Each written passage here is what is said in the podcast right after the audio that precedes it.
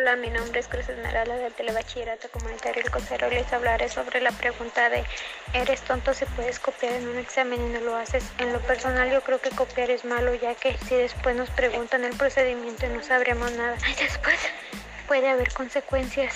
Mi respuesta está basada en las ideas del libro Filosofía en la calle.